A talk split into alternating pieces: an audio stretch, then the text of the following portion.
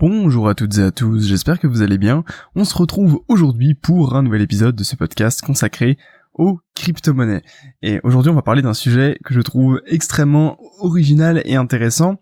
On va parler un petit peu des euh, comment dire des demandes de rançon en Bitcoin. Ouais, c'est quelque chose qui voilà, j'avais jamais euh, j'étais jamais tombé sur ce genre d'informations avant euh, il y a quelques jours et je me suis dit que ça pouvait être intéressant justement de vous en faire un podcast, euh, de vous notamment vous raconter euh, les quelques, disons, euh, demandes de rançon en Bitcoin qui ont soit été les plus spectaculaires ou eh bien les, les, plus rémunératrices pour leurs leurs émetteurs, les personnes qui voulaient justement gagner de l'argent de cette manière-là. Alors c'est vrai que euh, avec euh, tout simplement l'envolée des crypto-monnaies, etc.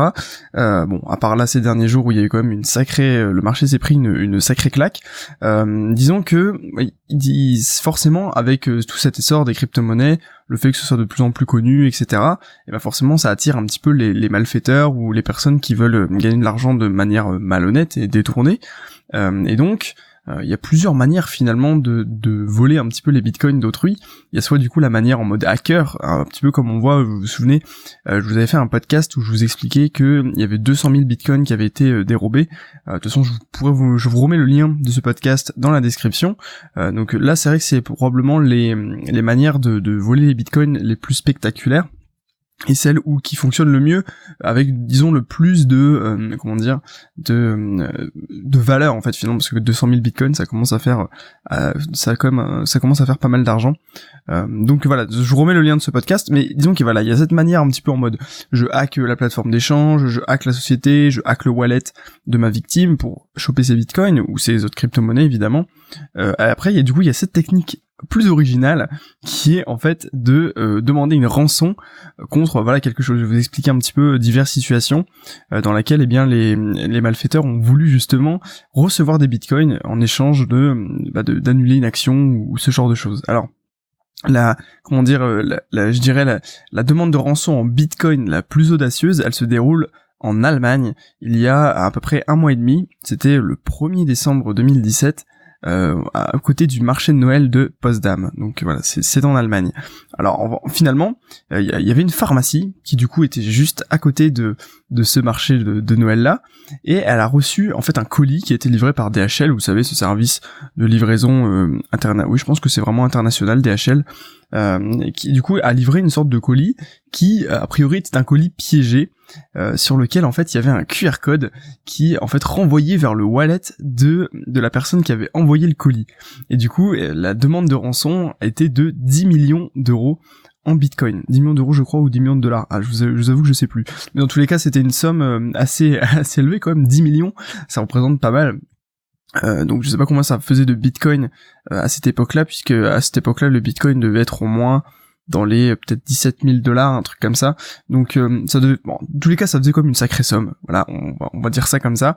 Et euh, si vous voulez, du coup, le, bah, la personne voulait justement que la pharmacie lui verse en fait ce montant-là sur son wallet avec du coup le, QR code qui était tout simplement imprimé sur le, colis. Sinon, bah voilà, normalement, si j'ai bien compris tout, tout l'article, d'ailleurs je vous mets l'article sur lequel je me suis inspiré dans, dans la description, eh bien sinon le colis allait exploser en fait. C'est vraiment un colis euh, un colis piégé si vous voulez. Et du coup, voilà, il, ciblait, euh, en fait, il ciblait la pharmacie et pas particulièrement le marché de Noël.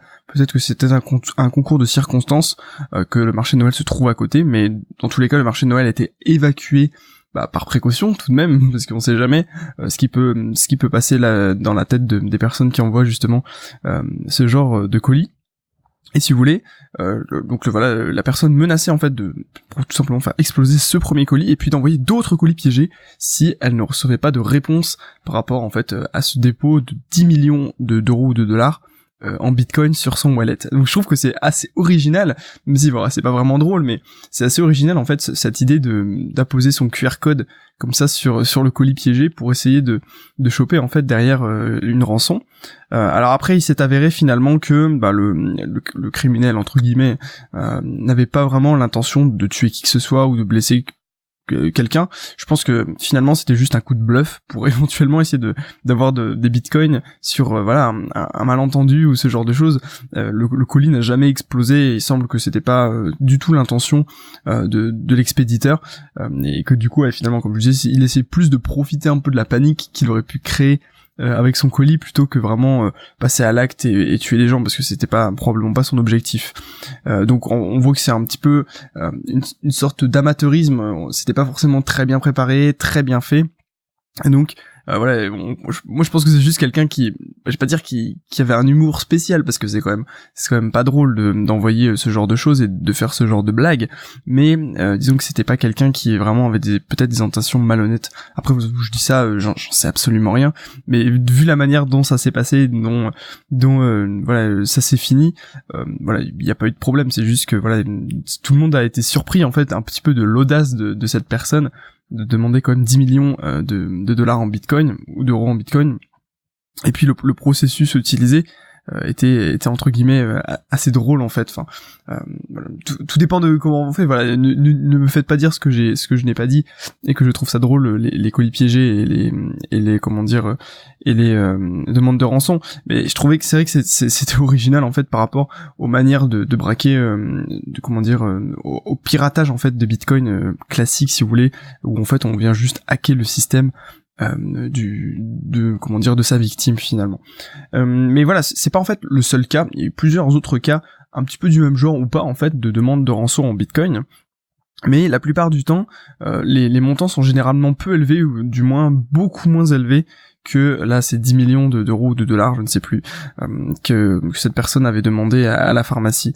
Euh, il y, a eu, euh, y a, mais il y a très peu en fait, si vous voulez, de, de rançons qui sont euh, honorées, c'est-à-dire que y a quasiment personne qui paye ces rançons en Bitcoin parce que voilà, il n'y a pas forcément besoin en fait, puisque souvent, comme je vous le disais, c'est plus de l'amateurisme ou des voilà des coups de bluff en fait. Derrière, il n'y a pas vraiment de comment dire, il y a, y a encore personne, je pense, qui qui a eu d'intention extrêmement malveillante, du moins sur ce genre de, colis. Après, je vais vous parler d'un cas euh, qui a extrêmement bien fonctionné et qui a quand même enrichi pas mal euh, ses, euh, concepteurs, je vous en parle juste après. Mais voilà, il y a juste un, endroit, un hôpital à Los Angeles qui a accepté de payer une rançon de 17 000 dollars en bitcoin. Alors je sais plus à quel moment c'était et j'ai pas de, plus de précision en fait sur euh, quel était l'enjeu en fait de, de l'échange? Si ça se trouve c'était de la même manière un colis ou, je ne sais pas. La plupart du temps c'est soit du coup un colis euh, de ce genre là soit une euh, comment dire une infection d'un système informatique et puis en fait en échange de, de la rançon en bitcoin et eh bien on débloque le système.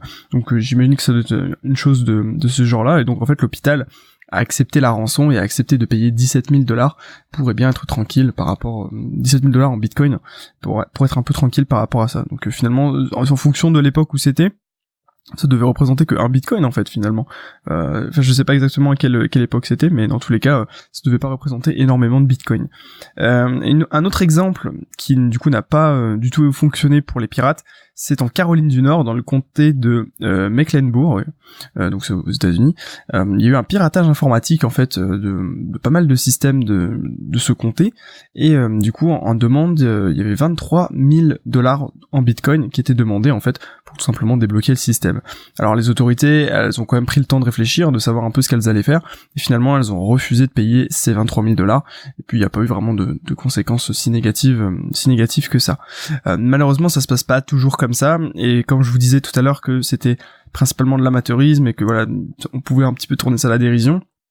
Euh, c'est pas toujours le cas, euh, notamment pour l'attaque Anacry, qui du coup en fait ça c'était un, virus informatique assez important. Alors je me souviens plus exactement la date, je vais essayer de vous retrouver ça juste très très rapidement.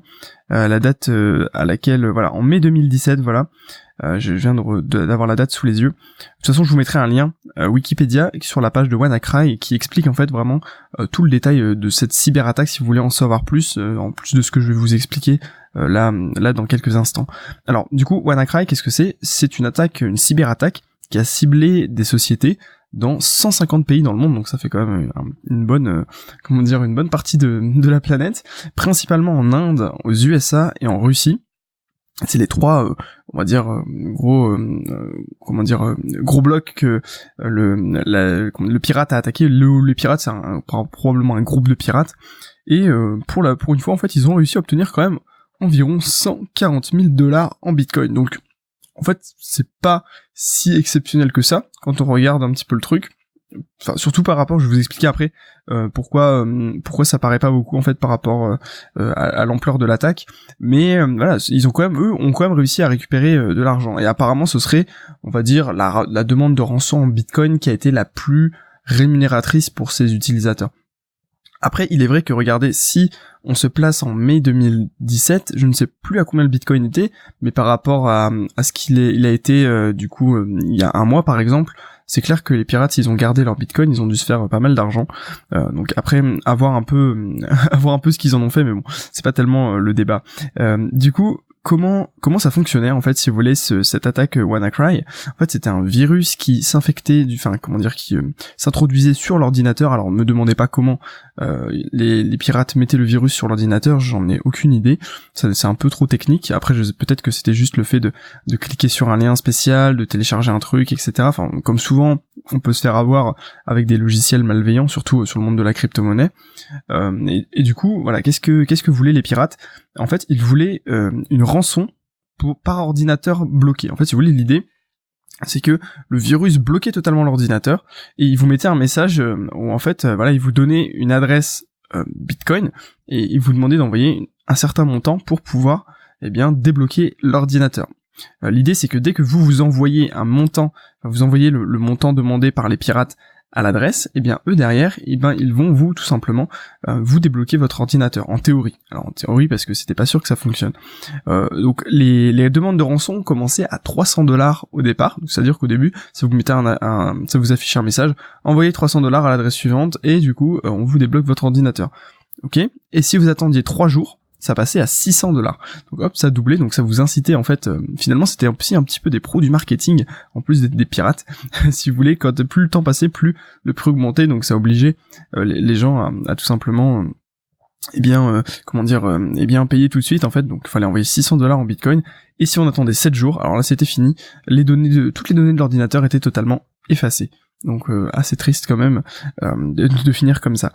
mais après, en fait, si vous voulez, l'idée c'est que dès que vous payez, on vous envoyait une clé de déchiffrement qui, en théorie, permettait de débloquer l'ordinateur. Mais d'après euh, un grand nombre d'experts qui se sont en fait penchés sur ce cas-là de cette cyberattaque euh, sans précédent, euh, eh bien, c'était absolument pas sûr et normalement il fallait une intervention manuelle de la part des pirates pour tout simplement débloquer les ordinateurs. Donc ce qui était totalement impossible de faire au vu du nombre d'ordinateurs qu'ils avaient tout simplement piratés. et ce qui est entre guillemets malsain et un peu drôle à la fois, c'est que du coup les pirates, ils avaient, en fait, on l'argent qu'ils recevaient puisque il y avait leur adresse Bitcoin et donc n'importe qui pouvait aller justement explorer euh, l'explorateur de blocs euh, de la blockchain et puis aller tout simplement voir combien euh, de, de, Bitcoin ils, ont gagné avec ça. Et, et pour enfoncer le clou, les du coup les, les pirates en fait ils ont créé une sorte de robot qu'ils ont installé sur Twitter pour montrer l'évolution de leurs gains. J'imagine qu'en gros, dès qu'ils recevaient un virement en Bitcoin, qu'ils recevaient une transaction en Bitcoin, et eh bien hop, le robot il disait voilà, on a reçu tant de Bitcoin, etc. Et du coup, euh, bah voilà, c'est encore plus euh, un non-respect total pour un petit peu le, système et, tout simplement le euh, comment dire une sorte de, grosse provocation en fait par rapport à toutes les personnes qui se sont fait malheureusement hacker leur ordinateur. Alors c'est vrai que c'est un petit peu sans précédent ce, type, cette manière de, de faire les choses, mais c'est entre guillemets, je veux dire, je suis pas surpris parce que euh, c'est logique en fait de commencer à, braquer un petit peu de cette, manière-là. Donc c'est un peu fini le temps où voilà, on, va les braquer euh, à comment dire euh, à la main. en fait, si vous voulez, voilà, c'est un, peu un parallèle qu'on peut faire avec un petit peu tout dans le monde aujourd'hui, c'est que par exemple, je, vais prendre un exemple qui est totalement euh, différent. Mais imaginez que vous, vous êtes, euh, je sais pas moi, coach dans une thématique. Je sais, ça n'a rien à voir. Vous êtes coach dans une thématique et du coup, vous, votre activité se passe principalement en présentiel. C'est-à-dire que vous allez voir les gens, vous allez discuter avec eux, vous allez les coacher sur la thématique qui vous est propre. Le truc c'est que vous avez forcément un nombre limité de clients parce que eh bien vous avez euh, que vous avez qu'un temps limité par par jour et par semaine, ok? On peut pas on peut pas être extensible à l'infini au niveau du temps. Notre temps c'est la seule ressource qui est limitée, ok? Euh, Et du coup, si d'un coup vous basculez votre activité comme on le voit beaucoup aujourd'hui en ligne, c'est-à-dire que vous créez des formations vidéo qui vous permettent de travailler une seule fois et de toucher un grand nombre de personnes. Eh bien en fait c'est ça le pouvoir d'internet, c'est de pouvoir justement euh, avoir un effet de levier incroyable sur votre temps. C'est-à-dire que pour le temps que vous allez passer pour une activité, eh bien il y a potentiellement un nombre infini euh, de, enfin pas infini mais un, nombre potentiel de personnes touchées qui peut être beaucoup plus grand. Regardez, imaginez moi je vous fais ce podcast, euh, je passe du temps à créer le podcast, je vais pas forcément passer énormément de temps, mais Imaginez que maintenant je passe ce temps à aller venir chez chacun de vous vous parler de ce que je viens de vous expliquer dans le podcast individuellement. Ok? Eh bien, euh, je vais prendre extrêmement beaucoup de temps. Alors que si je fais le podcast, bah, potentiellement il va rester des jours, des mois, des années, des dizaines d'années sur YouTube, sur SoundCloud, sur Facebook et sur euh, iTunes. Et puis donc peut-être que dans, dix ans, il y aura peut-être encore quelqu'un qui pourra écouter ce podcast. Donc en fait, le comment dire, l'effet de levier est incroyablement puissant avec Internet. Et donc c'est logique que un braquage, par exemple, imaginez vous allez braquer une banque. Bah, ok, vous avez braqué une banque, très bien, mais vous avez peu de chances que ça fonctionne. Euh, enfin, je veux dire, il y a, un pourcentage de chances que, que votre braquage se, soit loupé, euh, euh, comment dire, vous savez pas vraiment si ça, ouais, vous savez pas si ça a fonctionné, et puis en fait vous vous limitez à une seule banque. Donc, alors que là, si par exemple vous hackez euh, 10 000 ordinateurs, bah ok, peut-être sur les 10 000, il y en a 5 000, ça va pas fonctionner, mais en fait, si vous voulez, vous, vous diversifiez votre risque. C'est un peu con de dire ça, mais c'est un petit peu comme, voilà, c'est comme si, euh, au lieu d'acheter, je sais pas moi, une seule, une seule action pour votre portefeuille action, eh bien, vous divisiez votre portefeuille en, en 10, en, comment dire, votre capital en 10 parts, que vous achetiez 10 actions différentes pour diversifier votre risque. Mais voilà, au lieu de attaquer un seul ordinateur, eh bien là, avec en fait Internet, on peut tout simplement attaquer un grand nombre d'ordinateurs et donc potentiellement recevoir beaucoup plus d'argent et, sans avoir à y consacrer plus de temps. Je sais pas si j'ai réussi à, faire comprendre le message que je voulais vous faire passer par rapport euh, à ça, mais en fait, si vous voulez, les bons côtés d'Internet ont aussi un mauvais côté justement par rapport à ces piratages. Les piratages de masse, bah voilà, c'est logique qu'il y en ait de plus en plus de par justement cet effet de levier qui fait qu'on peut gagner beaucoup plus avec beaucoup moins d'efforts. Voilà, donc en fait pour conclure, bah, tout simplement je voulais vous expliquer que euh, de l'amateurisme on peut passer finalement à un niveau de piratage à, comment dire à, rançon quand même très élevé et qu'il faudra probablement faire attention dans les prochaines années. Dans tous les cas, les conseils euh, des experts en fait en comment dire en, piratage euh, et en demande de rançon sont toujours de ne pas donner la rançon. Donc de toute façon, à voir au cas par cas. Voilà, j'espère que ce podcast vous aura plu, que vous avez appris deux trois petites choses euh, si vous avez aimé, n'hésitez pas à me laisser un petit commentaire. Et puis si vous voulez en savoir plus sur les crypto-monnaies, je vous invite à cliquer dans le lien euh, dans la description de ce podcast pour rejoindre mon site traderpro.fr. Il y a une section crypto-monnaie, donc c'est traderpro.fr slash crypto-monnaie, où vous avez accès à un guide gratuit et sans obligation d'inscription, où vous pouvez tout simplement consulter pas mal de ressources euh, sur la crypto-monnaie. En tous les cas, on se retrouve demain pour un nouveau podcast. D'ici là, je vous souhaite une excellente journée. Portez-vous bien. Je vous remercie d'avoir écouté ce podcast. Et puis je vous dis à demain, à très bientôt tout le monde.